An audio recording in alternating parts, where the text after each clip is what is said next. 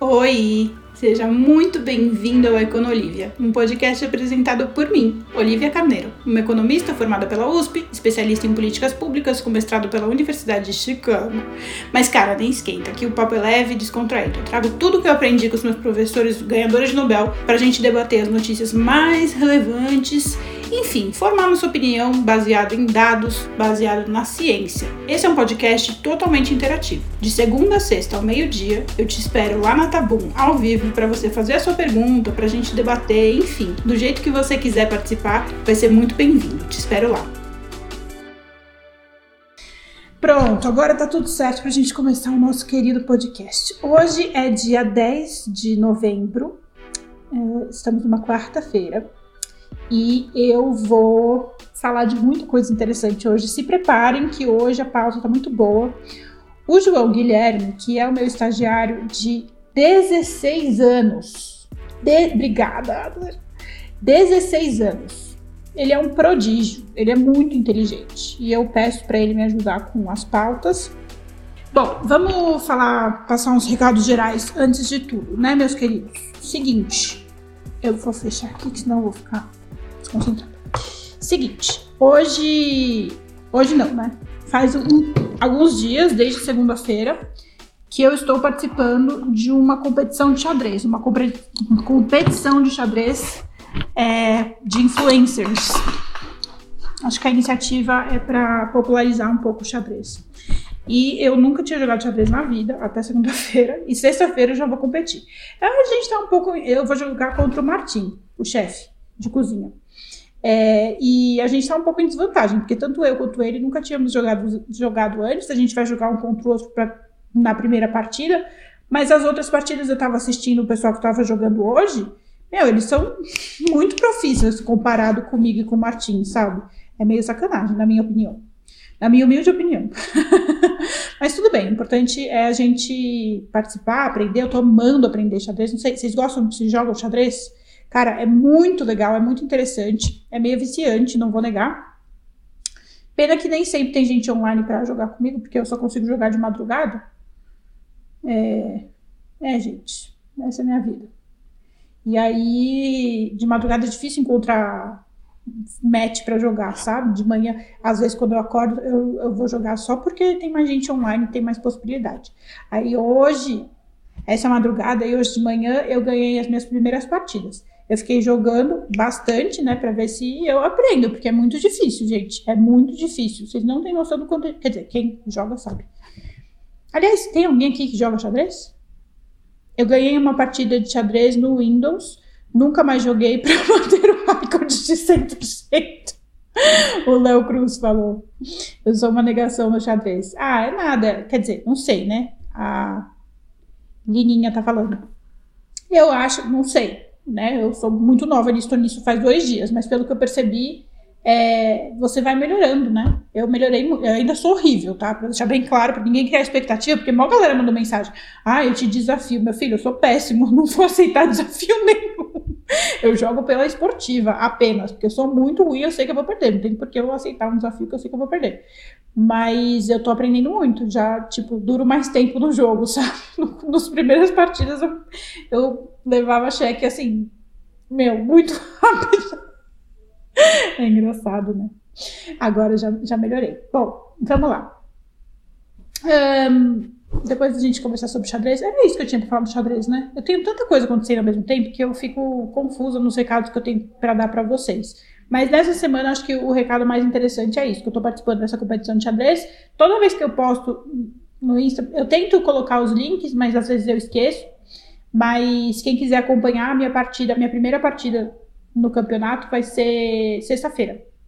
E aí a gente tem que ver como é que vai ser. Se eu ganhar, eu continuo. É eliminatória já, né? Quem, quem... A primeira partida já é eliminatória. Quer dizer, é eliminatória. Eu continuo. Todas as partidas acho que são eliminatórias, sei lá. Enfim, vamos lá. Sexta-feira. Não sei o horário, não lembro. Acho que é 8 horas da noite a minha partida. Sexta-feira, 8 horas da noite. É isso? Acho que é. Bom, vamos lá. Hoje no boletim, faz alguns dias, na verdade, que a gente está no boletim comentando. Ai, obrigada.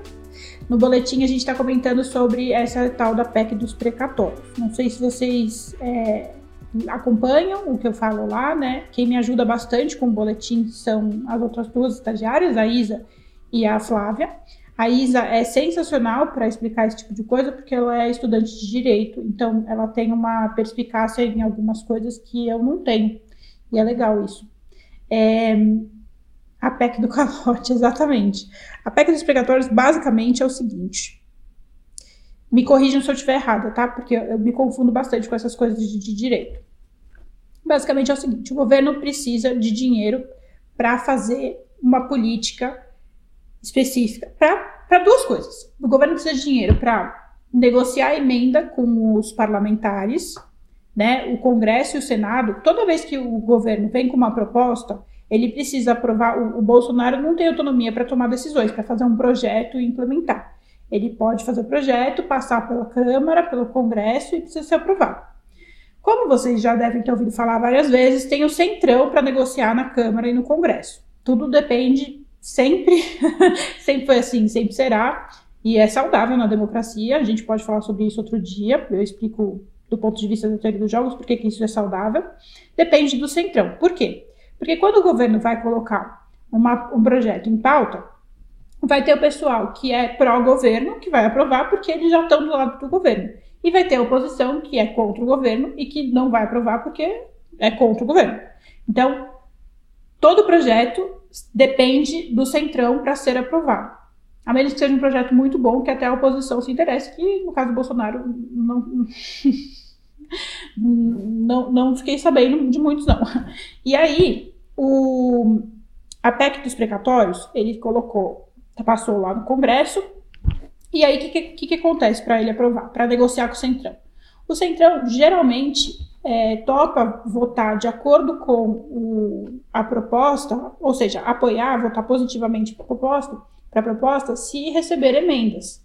Por quê? Os parlamentares querem receber emendas, que é um dinheiro, a mais, que ele pode gastar, dinheiro para emenda, né, que ele pode gastar na sua cidade, no seu estado, geralmente, para, é, enfim, se manter no governo, né, favorecer o seu estado, sua região, para se manter os seus eleitores, ou favorecer seu partido, enfim, essas coisas que vocês, acho que vocês já entenderam. O que acontece é que Nesse processo da PEC dos precatórios tem essas duas discussões. Tem a discussão do tal do, de um mensalão para negociar com os parlamentares para eles aprovarem o projeto, e tem a discussão do projeto em si, que é, é a PEC dos precatórios. Em suma, a PEC dos precatórios é o seguinte, e aí eu estou resumindo muito, então pode ser que eu, que eu fale, e se eu falhar, por favor, me corrijam. O governo, o Bolsonaro, ele quer mais dinheiro para implementar um novo programa de Bolsa Família, ou uma extensão de um Bolsa Família, no ano que vem, que é 2022, que é o ano de eleição, um ano crucial para ele ser reeleito. Então, ele quer uma verba para ele conseguir fazer esse programa e confiar que ele vai ser reeleito, né? Aumentar as chances dele de fato ser reeleito. Aí o Bolsonaro não tem dinheiro para isso, porque o nosso orçamento já está apertado, né? A gente já está no talo e não tem dinheiro sobrando para fazer esse programa. Então, precisa tirar de algum lugar o dinheiro para fazer esse programa.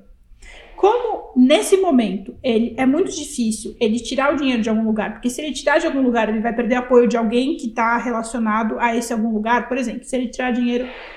Nossa senhora, vocês estão ouvindo? tem alguém rasgando o negócio ali. É, ele te, te, tirar dinheiro, por exemplo, de, do Ministério da Infraestrutura. Aí vai ter todos os, todos os é, stakeholders que a gente fala, né, toda, toda a estrutura relacionada ao, ao desempenho do, do Ministério da Infraestrutura, tanto deputados quanto as empresas, enfim, tudo que tiver relacionado àquele, àquela, àquela alocação daquele dinheiro, vai ficar puto com o governo, vai falar, porra, ele tirou dinheiro do meu projeto, do, do meu trabalho, vai gerar, enfim, insatisfação, e, e, ele não quer gerar insatisfação nenhuma, muito pelo contrário, ele quer ganhar mais é, eleitores. Então, enfim, Aí o, o, o dinheiro, o governo quer, quer dinheiro para fazer esse projeto, para distribuir mais Bolsa Família, para né, ter maior chance de ser reeleito. E aí, ele não tem de onde tirar esse dinheiro, ele precisa tirar de algum lugar, só que ao invés de tirar algum lugar que vai gerar insatisfação com algum, algum setor, alguma indústria, algum stakeholder, eles criaram uma manobra. A manobra é a seguinte: para furar o teto dos gastos, né? Pra, a gente fala furar o teto dos gastos, mas enfim, para fazer essa manobra disso tudo que eu expliquei para vocês, ele criou a PEC dos precatórios, que basicamente significa o seguinte: precatório é meio que o dinheiro que o, que o Estado deve para alguém, alguma instituição, alguma coisa assim. E aí, oi, Rods Augusto, seja bem-vindo. É, e aí ele vai lá, ele, a PEC dos precatórios é o seguinte: o dinheiro que o Estado está devendo para alguém por algum processo, alguma coisa assim, o Estado não vai pagar. E aí esse dinheiro que seria alocado para pagar as dívidas que o Estado tem, na verdade vão ser alocados para pagar as emendas e esse novo programa do Bolsa Família. Deu para entender o, o, processo geral? Quem não quem não estava sabendo, quem está sabendo confirma se está certo o que eu falei tá tudo certo, fez sentido. Isso é a, o lance da PEC dos precatórios, tá, tá mó algazarra. Tá mó algazarra. E aí, o João Guilherme sugeriu que o Alexander falou que tá tudo certo. Então tá bom. Sugeriu que hoje a gente falasse um pouquinho da PEC dos precatórios e a relação dela com a renda básica, com a renda básica não, com Bolsa Família. É, Bom, vamos entender. Por que, que a gente não tem dinheiro? Em teoria, a gente podia simplesmente contrair mais dívida, gastar mais do que a gente deve, né? O, o, o, as finanças públicas funcionam mais ou menos na mesma lógica que a finança privada, né? Você, se você tiver crédito, se você tiver como contrair mais dívida, você pode gastar mais do que você ganha, né? Em teoria, você pode. O governo poderia do mesmo jeito. Porém, ah, é, Ana Ju, você Entendeu? Porque é difícil de explicar, né? É um tema difícil mesmo, é complexo. É, se você não estiver acompanhando assim, é difícil pegar do nada e entender o que está acontecendo. É, o governo tem esse, esse é, tem essa teria essa possibilidade de tirar mais dívida. E o Brasil ficou muitos anos em muitos governos, então assim não é um padrão ex exclusivo da Dilma. Mas por muito tempo, o governo sempre gastou mais do que por muito tempo. Acho que sempre foi assim. Eu não, não tenho conhecimento de nenhum governo que não tenha sido assim. Pode ser que exista, mas eu não tenho conhecimento que tenha existido. Todos os governos gastaram mais do que recebiam. Tiveram é, mais gastos do que é, receita. Todos os governos. E por muito tempo, isso era uma coisa assim, a Deus dará, sabe? Porque se você não colocar algum limite, o governo vai gastar sempre mais do que. vai, vai continuar gastando mais do que, do que recebe e vai aumentando a dívida. E aí, é, isso tem uma relação direta com a inflação. E tem uma relação direta. Pode ser uma relação direta com várias coisas com a, a, capacidade do governo de pagar suas contas, porque obviamente quanto maior a sua dívida, mais você vai ter que produzir para conseguir né, honrar as suas dívidas. E é... enfim, a parte da inflação eu não vou explicar hoje, porque senão vai ficar muito, muita informação para vocês. E aí, o governo, quer dizer, talvez eu explique daqui a pouco, mas nessa parte não é tão relevante. Aí, para não fazer, para não permitir que o governo fique nessa coisa de gerar dívida infinita, que nem era antigamente, no governo Temer, de acordo com o que o João Guilherme passou aqui, foi criado, eu não sabia disso, é, foi criado o teto dos gastos. E aí foi criado para impedir o crescimento de despesas acima da inflação. Porque a, se, se as despesas, se a gente gastar mais porque assim, a gente pode gastar mais acompanhando a inflação, faz sentido, né? Porque em teoria a gente receberia, é, compensaria. É, mas se a gente gastar muito mais, né, gerar mais dívida do que o, o, crescimento da inflação, a gente vira uma bola de neve que a gente nunca vai conseguir quitar as nossas contas. É, então ele criou essa, essa regra do teto dos gastos que é atrelado ao PIB. É, o limite é, é, não é que tem um tipo, ah, você só pode gastar 100 mil por ano. Não, você pode gastar só uma porcentagem do seu PIB, entendeu? Está relacionado com o PIB, com a inflação. Eu não sei direito qual é a conta, mas é alguma coisa assim. Para justamente controlar, para não acontecer que nem aconteceu no governo da Dilma, que ela ficava fazendo a tal da pedalada fiscal para gastar lá enfim, e outros governos também fizeram. Eu, eu, se, a gente, se vocês tiverem interesse, a gente pode fazer um, uma revisão aí de outros ministros que fizeram isso ao longo da nossa história. Mas, tipo, sempre foi feito. Mas é um problema, porque gera, gera. E sempre que foi feito, gerou inflação, gerou problemas monetários. Todas as hiperinflações que nós tivemos no, no, na nossa história foram por causa disso, do governo gastar mais do que pode. Porque gera um. um... Depois eu explico para vocês, é muito confuso de explicar tudo de uma vez, acho que está muita informação. Mas gera um, um desequilíbrio monetário esse processo. Enfim, beleza. O Temer foi lá, criou a, a, o teto dos gastos. E aí, o, o, governo Bolsonaro precisa gastar mais do que o teto permite, e aí, para fazer isso, ele fez uma manobra, para se manter dentro do teto, ele fez uma manobra que é falar: eu não vou pagar essa conta que eu pagaria, vou gastar o tanto que eu, eu posso gastar de acordo com a regra do teto dos gastos, mas eu vou gerar uma vou gerar mais uma dívida. Ou seja, no fim das contas, ele vai gastar mais do que poderia. No fim das contas, o problema não foi resolvido, é só uma manobra jurídica para ele não fazer a pedalada fiscal. Entendeu? É uma pedalada fiscal, no fim das contas. Só que, ela, pelo que eu entendi, é uma pedalada fiscal permitida pela lei. Eu lembro dessa treta do teto dos gastos. Tinha uma galera falando que ia acabar desde Bolsa Família até a universidade pública. É verdade, tinha mesmo. Isso quem falou foi o Léo Cruz. O Rods Augusto está falando, o ano de eleição todo mundo precisa gastar mais. Exato. Então, tipo, sabe, enfim, vocês já entenderam qual é o drama. E aí, ele quer fazer o quê? Ele quer furar o teto para cerca de 92 bilhões no ano que vem, e o dinheiro vai ser usado para pagar 400 é, reais acho que é por mês, né? Para 17 milhões de famílias, ou seja, tem aí 17 milhões de votos. 17 milhões não, multiplica, né? Pelo menos uns 30, porque a família, as famílias são grandes. E pelo menos dois, enfim. É, e também para dar um auxílio diesel para os caminhoneiros. E aí você coloca aí na conta mais o tanto de caminhoneiro. É, parte do dinheiro também vai para os parlamentares e para o fundo eleitoral o fundo eleitoral que vai aumentar de 2,1 bilhões para 5 bilhões. Ou seja, vocês entenderam qual é o drama? A gente está fazendo grande, um grande malabarismo para o Bolsonaro conseguir ser eleito. Em resumo, é isso. Porque a ideia, o princípio é ele conseguir dar mais dinheiro para as pessoas, só que para ele conseguir passar essa, essa proposta de dar mais dinheiro para as pessoas, ele precisa agradar os políticos que vão aprovar o projeto. E para eles para agradar esses políticos, precisa dar dinheiro para eles, para eles também garantirem que vão ser reeleitos. Ou seja, é tudo uma manobra pró-reeleição. Conclusão: ano que vem, vote em qualquer pessoa que não esteja em cargo brincadeira, que não aceitou emenda.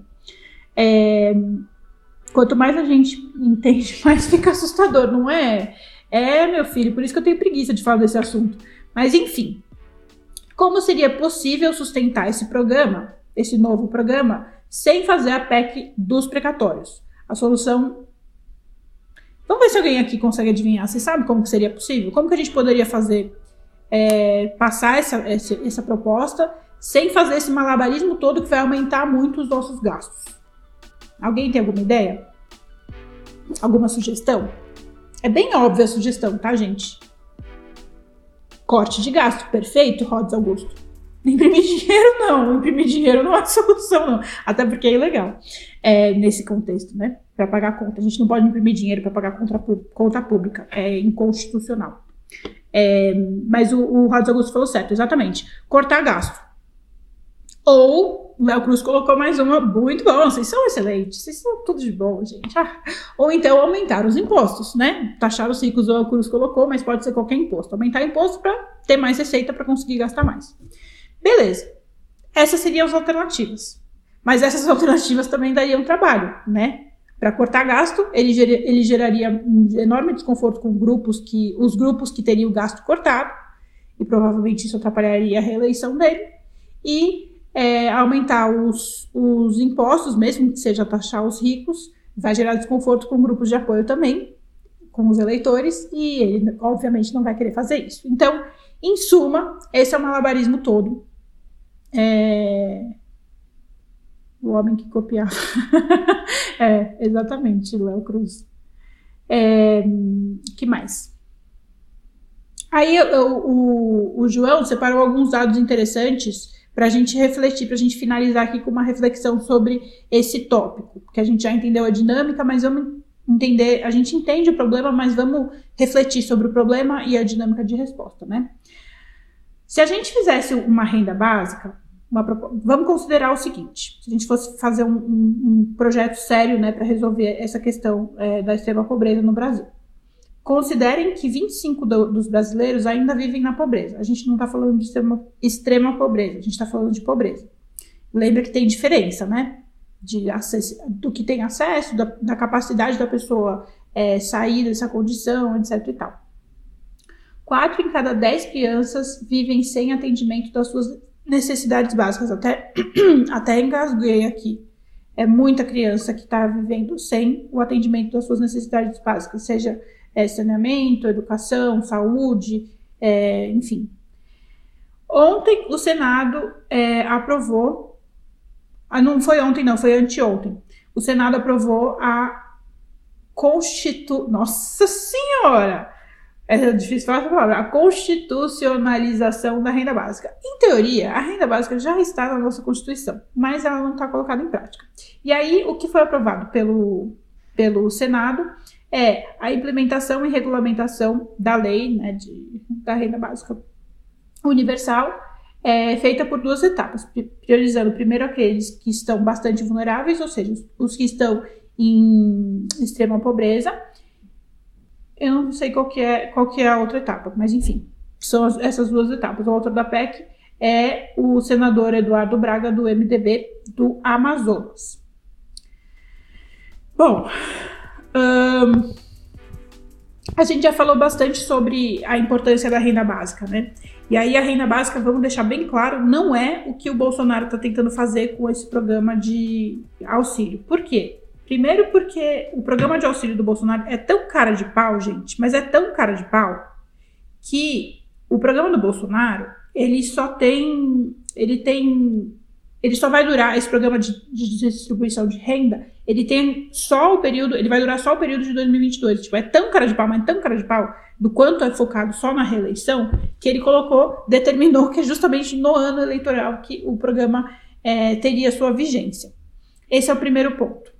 O segundo ponto é que o programa de renda básica universal ele, teria, ele tem uma finalidade diferente dessa que ele, que ele propôs. Como eu já expliquei para vocês, né, no episódio do, do que eu critiquei o Mano Brown e o Quebrando o Tabu, eu expliquei bastante isso para vocês, né? A proposta liberal, como a galera gosta de falar, é a seguinte: pra, é muito importante que a gente tenha liberdade é, de comércio, liberdade individual. Para que isso aconteça, as pessoas precisam ter liberdade de escolha. Se uma pessoa está vivendo na pobreza ou na miséria, essa pessoa não tem liberdade de escolha. Por quê? Porque a partir do momento que o indivíduo é, não consegue tomar decisões porque a sua prioridade e necessidade única é a sua sobrevivência, ele só pensa na sobrevivência, o pai de família que faz tudo, ele não tem emprego, ele fica pedindo dinheiro na rua, tudo que ele faz vai ser para atender a sobrevivência da família dele. Tudo. Ele não vai ter uma ideia, falar assim, ah, vou empreender numa empresa aqui, porque ele, a, a, a urgência dele é sobreviver.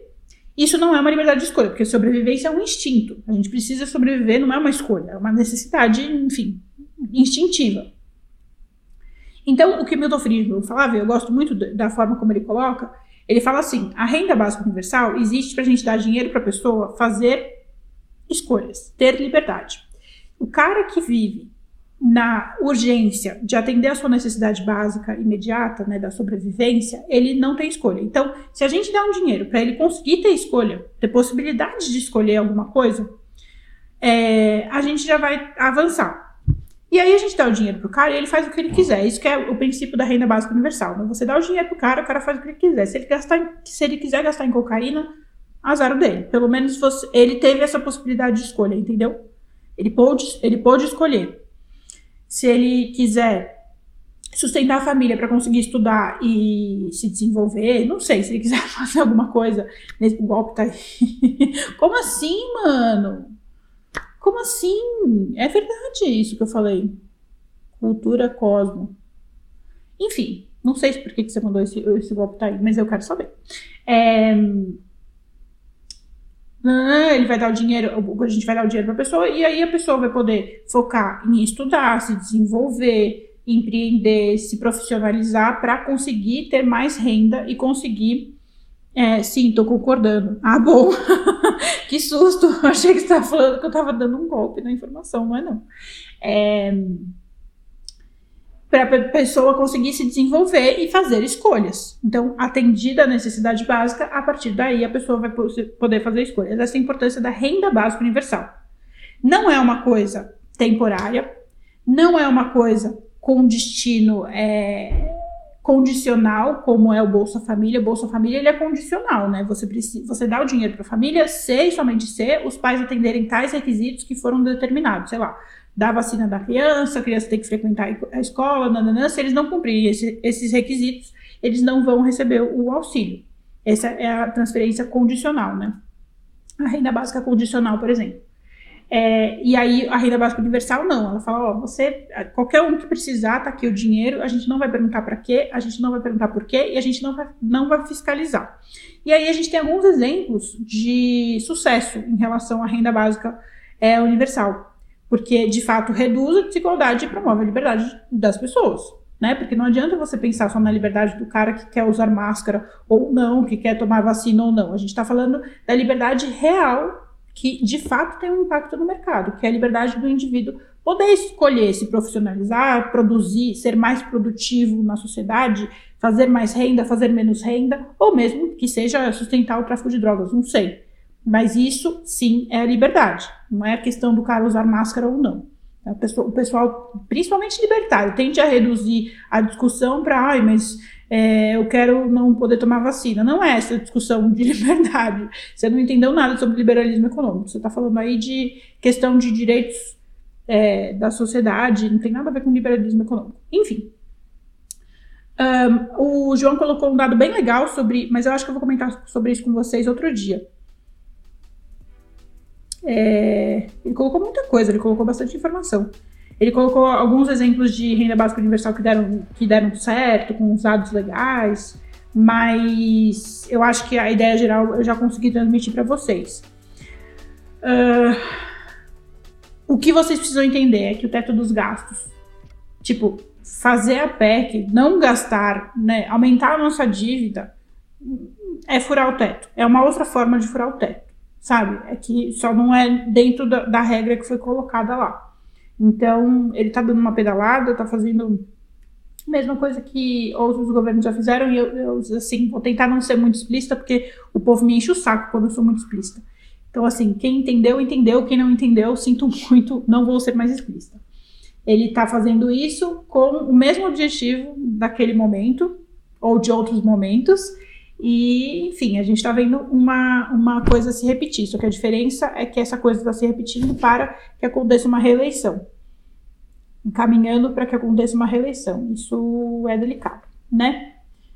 E, enfim, a finalidade do programa não é acabar com a pobreza. A finalidade do programa é política. E aí a gente tem que ficar ligado, né? Quando a gente. Isso é muito importante. Esse é o senso crítico, assim, que diferencia é, a massa né, das pessoas da elite pensante. Quando você percebe que qual é o objetivo real do, do, do político e quais são as consequências. Beleza, não, não, eu nunca vou reclamar de governo dar dinheiro para a população, de verdade. Eu, Olivia, nunca vou reclamar disso. Eu sempre acho que, principalmente num país que tem desigualdade que nem a gente tem, né, com quatro em cada dez crianças sem, sem o cumprimento das necessidades básicas, ou é, 25% da população vivendo na pobreza, sempre vou falar que pô, é, é bom dar dinheiro para essas pessoas, né? É, é positivo, é, nem que seja no impacto individual e até mesmo é, da produtividade econômica. Mas é, não é o desenho correto, né? A gente tem técnica para desenvolver esse tipo de política pública e não pode ser politiqueira, tem que ser técnica destinada para resolver o problema e não para a reeleição. São objetivos distintos e a gente precisa é, prestar atenção nisso. Eu vou ler aqui os comentários de vocês. o Rods Augusto falou: empresta minha xerox se o governo quiser, se o governo precisar. É, mas no final das contas, isso quem está perguntando é a Thaís Barbosa, mas no final das contas, achar os ricos é inviável, né? Porque a tendência. Ah, eu tô ganhando várias notas 10, obrigada. Cultura Cosmo. É, mas no final das contas, taxar os ricos é inviável, né? Porque a tendência é que eles se protejam tirando dinheiro do país ou eles mesmos saindo do país.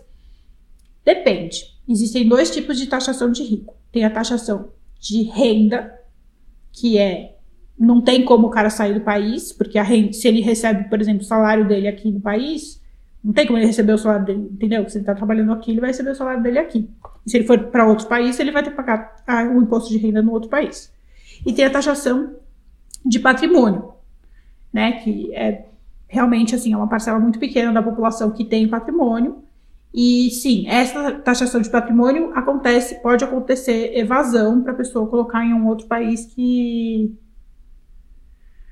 colocar em um outro país que é, tenha uma taxação, porque tem, existem os paraísos fiscais que são justamente isso, né, criados para que uh, os ricos coloquem seu patrimônio sem pagar imposto, para estimular que isso aconteça. Quando a gente fala de Bahamas, etc. Mas a verdade é que é, essa é uma discussão muito complexa, tá? É, o, aumento do imposto de renda acho que já passou, né? Ele colocou o aumento de imposto. Não, ele diminuiu o imposto de renda no fim das contas. É muito populismo, cara. Eu não consigo me conformar. Mas enfim. É isso. Acho que eu respondi sua pergunta, né, Thaís? Tem dois tipos. A gente tem que ter. A gente tem que ter. A gente tem que entender a diferença entre patrimônio e renda. É muito importante entender, porque é, são problemas distintos e as pessoas tratam como se fosse uma coisa só, mas não é. Se você resolve, tentar resolver um é, atingindo o outro, você vai gerar mais problema ainda, entendeu? Rhodes Augusto, a solução é simples. Olivia para ministro da Economia. Deus me livre, credo. Você não me quer bem, não? É... Rhodes respondeu para Thaís. O certo seria taxar renda, ou seja, o rico pode tirar seu patrimônio, mas não é fácil mudar sua fonte de renda. Exatamente. Uh, que mais? Que mais? Não seria bom ter o mínimo de condicionamento? Então, pode ser, depende do, do objetivo. Tudo depende do objetivo, né? É... Enfim, tudo depende do objetivo. Se o seu objetivo é aumentar, por exemplo, é, presença escolar, como era um, um, dos pontos né, do Bolsa Escola, que virou Bolsa Família, o condicionamento é fundamental para você condicionar a, né, aquilo que a gente chama de nudge, né, de estimular determinado comportamento da população que vai fazer bem para ela mesma. Mas, mas pode ser que não, depende do objetivo. Libertário acha que o mundo é GTA. Quem falou isso? Léo Cruz. É, a Flávia Turbano perguntou, e a taxação dos lucros? Só dos lucros? Ah, também é uma discussão complexa. Eu não, eu não gosto de opinar muito em taxação do lucro, não, porque essa daí é mais complexa ainda. Mas lucro, na lógica econômica, entra na lógica da renda. Porque se o cara não quiser ter o, ter o lucro taxado naquele país, ele vai ter que mudar a empresa de país, né? E aí vai ter que pagar o imposto do outro país. E acontece, né? Mas não, não sei, depende. É, o Léo Cruz falou: essa do patrimônio e renda ganhou um espaço de novo com o vídeo do Castanhari. Só fui entender o erro com o Olivia. Ai, que bom. Fico feliz que eu ajudei, porque o Castanhari mandou mal, hein? Tabum mandou oi, oi. A Flávia falou, ok. Bom, é isso, né? Nossa, ficou longo o episódio de hoje. Não tinha percebido. É, eu tentei responder todas as perguntas. É um tema cabuloso, cabulosíssimo essa coisa da PEC dos precatórios, mas eu acho que a gente cobriu. Quem quis, quem quis entender, entendeu. Quem quiser entender, entendeu. Um, lembrando que eu peço sempre. Ai, obrigada sempre para vocês compartilharem, me ajudar esse podcast a alcançar mais pessoas. É um projeto que eu tenho muito carinho. Eu quero todos os dias falar um pouquinho de economia para a gente ir construindo o senso crítico. Não dá para ficar falando tudo de uma vez só, né? A gente tem que ir colocando tijolinho um pouquinho por dia, por isso que eu faço podcast um pouquinho por dia. Hoje foi um pocão, né? Algum episódio, mas enfim. Uh, obrigada, Léo Cruz. É isso. Compartilhem escutem no Spotify, nas outras plataformas, compartilhem dessas plataformas, coloquem o botão seguir no, nessas plataformas, porque isso também me ajuda. E é isso aí. Muito, muito obrigada. Vejo vocês amanhã. Beijos. Ah, e não esqueçam de assistir minha partida de xadrez. Daqui a pouco eu vou ter aula de xadrez. Beijinhos.